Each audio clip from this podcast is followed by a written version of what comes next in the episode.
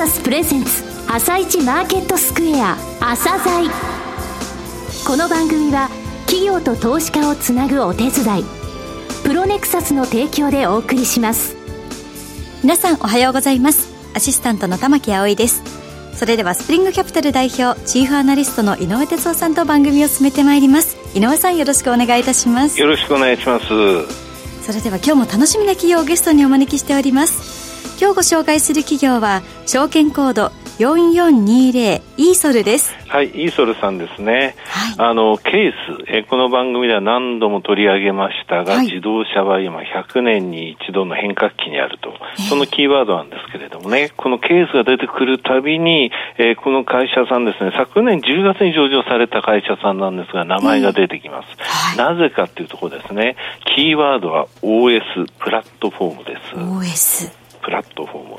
うんはい、よろしくお願いいたします。それでは、朝鮮今日の一社です。朝鮮今日の一社。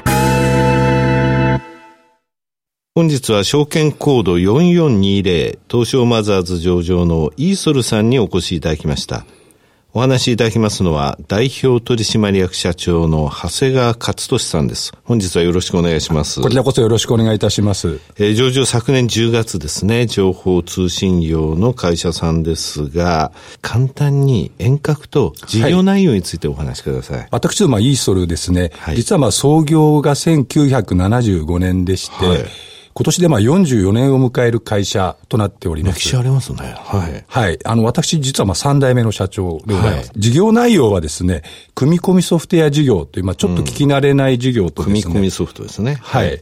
で、もう一つがあの、センシングソリューション事業という、まあ、二つの大きく事業を行っております、うん。センシングソリューション事業。センシングとはセンサーのセンシングですよね。そうです。そうですね。はい、そちらのソリューション。はい。で、私どもの会社の一番大きな特徴なんですが、はい、実はまあ1984年、はい、もうあの35年前ですね。はいからですね、独自にあの OS というものを開発して、ね、はい、販売しているという、うん、あの日本でもあの非常に稀な会社かなというふうにあの思っております。OS がなければ動かないわけですけども、OS を自分で作れる会社ってそうそうないですよね。ないですね。あの、日本だとほぼゼロで、うん、あの、なので、コンペチターって言いますか、あの、競合はまあ大体海外の会社様になりますね。うん、そうですよね。はい。で、実際ですね、どういうそのメーカーさんにその OS 含めて使っていただいているってとこあります？はい。あの、今一番最大のお客様はですね、はい、自動車関連のお客様、ということになっております。うんはい、あの、昨今ですね、自動車のあの、コンピューター化というのはもう急激に進んでおりまして、ねうん、あの、私どもの OS を採用いただいたりですね、はい、まあ、あとあの、受託開発になるんですが、うん、エンジニアリングサービスというものも、あの、数多くあの、ご利用いただいております。そうですね。走る電子部品や走るソフトウェアですからね。そうですね。はい。で、それ以外にもですね、まあ、産業機器、まあ、FA ですね、の業界であったり、あと、まあ、コンシューマー機器であったり、まあ、すべての、まあ、機器の中に、あの、組み込んでいただいていると。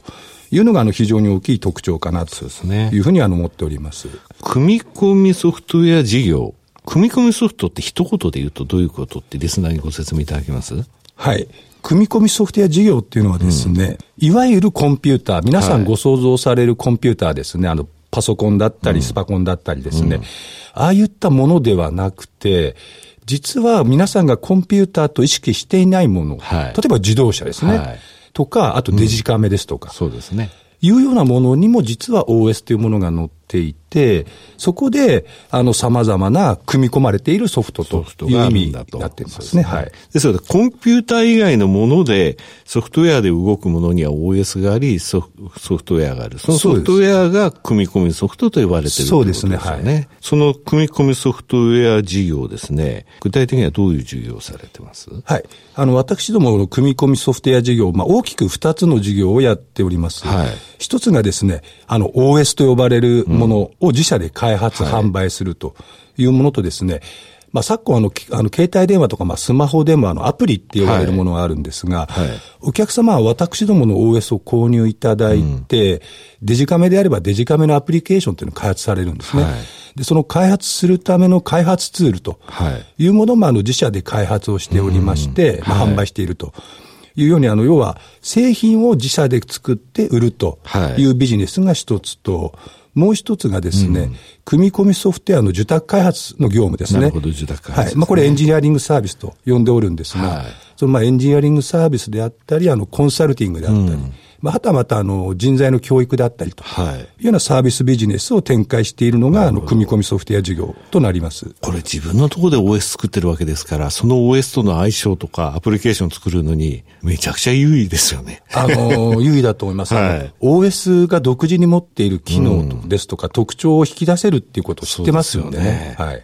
えこの組み込みソフトウェア事業っていうのは全体の何割ぐらい占める事業ですか、はい、売上あの、当社の売上のですね、9割ほどを占めておりまして、はい、実はですね、あの、センシングソリューションのビジネスの方は今、はい、営業利益が出ていない状態ですので、売上9割で、利益はすべてこの組み込みソフトウェア事業が今出しているという形になっております。これ、御社の特徴だと思うんですが、センシングソリューション事業、これあの、まあ、物流向けが多いですよね。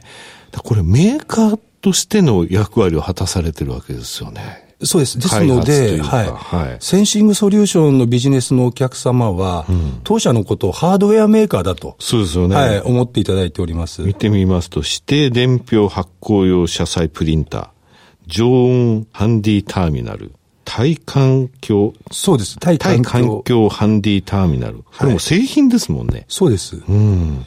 当然、あの、プログラミングが中でされていて、はい、それの入った、もうきちんとした製品としてそうです。ですね。これ実はですね、まあ、対環境ハンディターミナルと申しますのは、うん、マイナス20度の低温でもまあ使えてですね、はい、冷凍倉庫の中でも検品ができると。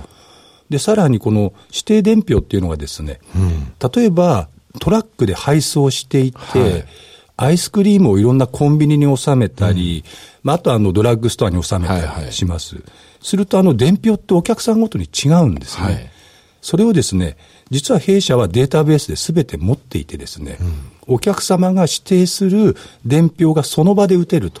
いうシステムをあのもう30年間やっているというビジネスになります。一つの機器で。そうです。売上1割、利益はなしと言っても、はいそうですね。うん、で、これ実は売り利益なしというのはですね、はい、やはりあの、今日本は人口が減少したりですとか、うん、いうことで、あの、お客様自身のルートが統廃合されているんですね。はい。っていうのはもう20年ぐらい前から分かっていたことで、はい、まあ新しいビジネス作らなきゃいけないと。はい。いうことで、新規ビジネスの創出という意味で、ここが今、利益ゼロでもいいだろうと。はい。うんじゃあちょっとお話9割を占めるあの、組み込みソフトウェアの方に戻しますけれども、はい、この、えー、先ほどご説明いただいた大きく分けて2つっていう部分にいきますと、組み込みソフトウェア製品、えー、それからエンジニアリングサービス、えー、事業としては、あの、この二つって考えてよろしいんでしょうか？そうですね。うん、で、実はまあ、この組み込みソフトウェア製品の販売というのはですね、はい、あの、お客様が必ずまあ、製品作り続ける限り、うんはい、定期的にあの、新しい製品って出されるんですね。うん、はい。その時にプラットフォームって言いますか、OS が変わってしまうと、はい既存のソフトウェア、アプリケーションですね、はいはい、が動かなくなってしまう。ちゃう。なるほど。いうことで、あの、必ず買い替えていただけると。うん、いう、まあ、ストック型の高収益なビジネスであると言えると思っております。はい。で、方やエンジニアリングサービスはですね、はいうん非常に安定した収益を生み出せるビジネス。あ、そうなんですか。はい。はい。で、これもですね、お客様が一度製品作られたときに、はい、弊社にあの、エンジニアリングサービスを委託されますと、はい。まあ、そこで非常にまあ技術力を評価いただくとか、うん。あと高い人間性を評価いただくとか、はい、で、また必ずイーソルさんに頼みたいというふうにまあ言っていただけるということで、まあ安定しているビジネスでございます。なるほど。これあの、どちらかというと、フローでその1回で終わりかしらというふうなあの印象でいたんですが、そうではなく安定的な収益を生み出していると。そうです。で、一番大きい理由は、うん、あの、お客様、メーカー様とですね、うん、直接に取引させていただいているというところが大きいところだとも思います。はいはい、強みってやっぱり OS ですか ?OS を開発できているということですか？そうですね。うん、あの、まず OS が作れるということは、うん、あの、非常に高い技術レベルがないと、ね、まあ、不可能だということで、あの、お客様が OS を作れるということ自体で技術力を評価していただくと。はい。はい。で、まあ、先ほど申し上げた通りなんですが、うん、あの、独自に OS 作る日本の会社さんっても、はい、まあ、ゼロに近い。ですよね。いうことで、あの、日本企業だと、まあ、コンペシターがいないっていうのも特徴ですね。はい。はい。で、あの、御社、の、自動車向け、車載向けという、はい、えー、お話がございましたが、自動車につきましてと言いますか、あの、3期もそうですが、国際標準規格の認証をたくさん受けられてますね。はい。あの、自動車に限らずですね、うん、昨今、まあ、安全安心っていうのが非常にキーワードになっておりまして、うん。はいはい、品質がありますというときに、どうやって証明するのというのがわからないんですね。口で言われても。うんうん、なので、私どもは、国際的な認証機関、それも海外のですね、はいうん、のと英語でコミュニケーションを取りながら、はい、製品自体、それとものづくり、開発プロセスですね、はい。うん、それについてもあの認証を受けているという日本で数少ない企業でございます。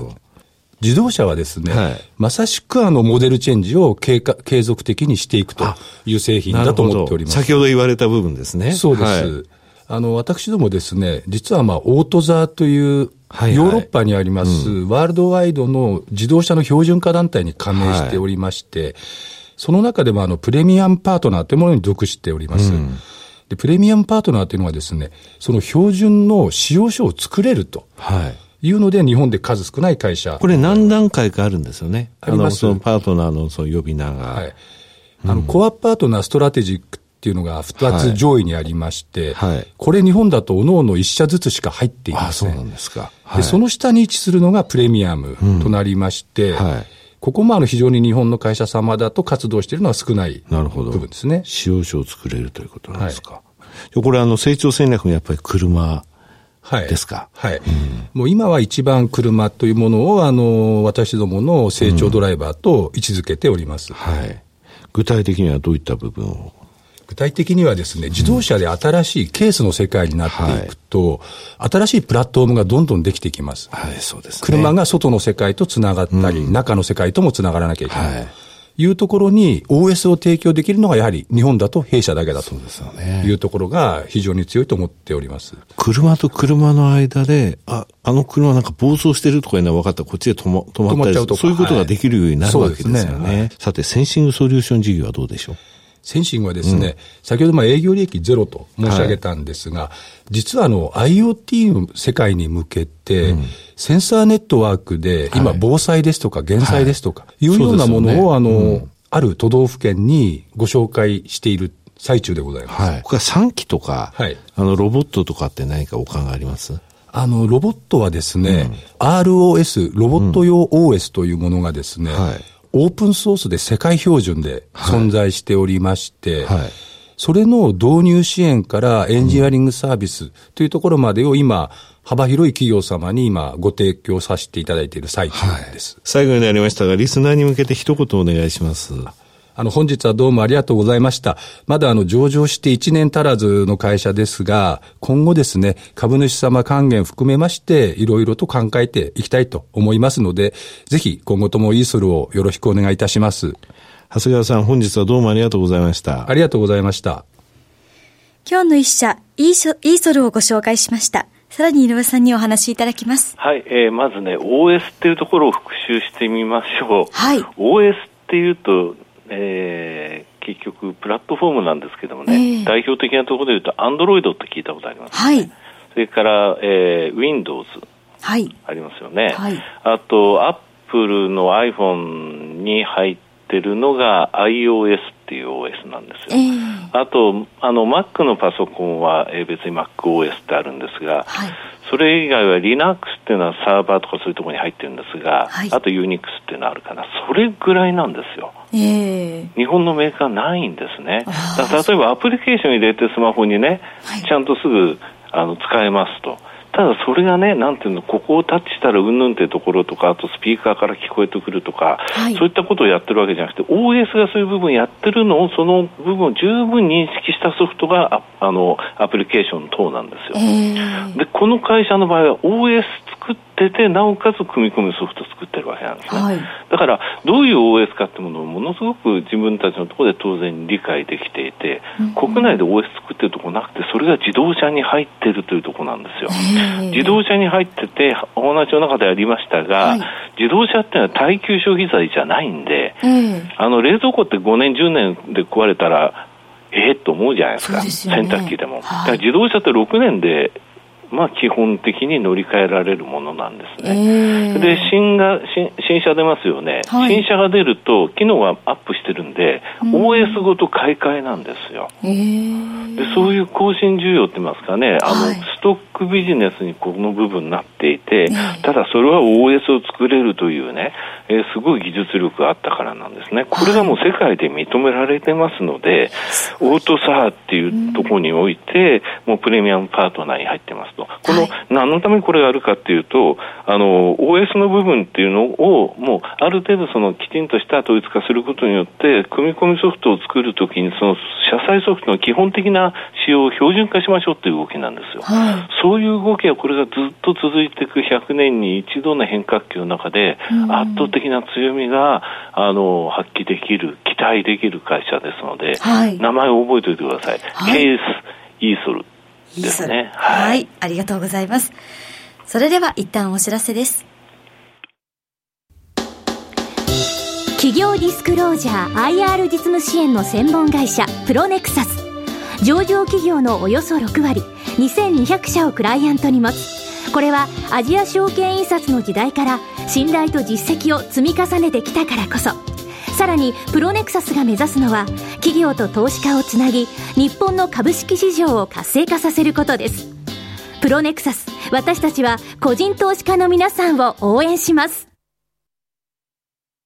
井上哲夫今日のストラテジー。それでは井上さん、後半の解説もよろしくお願いいたします。はい、えー、昨夜アメリカでですね、あの、9月からえ第4弾の、え対中制裁、え関税を発動するって言ってたんですけども、はい、そのうちスマホ、ノートパソコン、ゲーム、玩具、靴服、えー、こういう特定品目については12月15日まで先送りするっていうふうにアメリカの、えー、通商代表部 USTR が発表したのでね、はい、ぶわーっとこれ第4弾なくなるんじゃないかとかいい方向に向いてるっていうので、今まで円買いだったのが、えー、その手締まい行われたんですね、はい、1ドル106円98銭まで、えー、円安ドル高進んだんですが、はい、状況何も変わってないです。こういう特定品目っていうのはなんでかっていうとこれクリスマス商戦向けのものなんですね、でこれ9月からやりますと、アメリカがそれを仕入れなきゃいけない時期にも関税上がっちゃってると、はい、そうするとあの消費のところにあの価格転嫁されて、えクリスマス商戦がしょぼってしまうと。そういうことを恐れただけで本当に第4弾やめるんであれば、はい、全部12月15日延期するわけですから、昨日の動きというのはあくまでも、えー、投機筋が円買いを進めめてたものの、えー、慌てて手締まった動きでしかないということなんですね。はい、とにかく株が下がってくると、えトランプ大統領は何らかのその株を、えー、上昇させるようなことを言って上まで行くとまた、うん、えー、いろいろと叩くようなことをですね、言うと、えー、こういうショートストラングルっぽい動きが続いてるんで、はい、まだまだこのボラティティの高い相場続きそうですね。はい。はい。井上さん本日もありがとうございました。また来週もよろしくお願いいたします。この後は東京市場の寄り付きです。朝鮮この番組は企業と投資家をつなぐお手伝いプロネクサスの提供でお送りしました。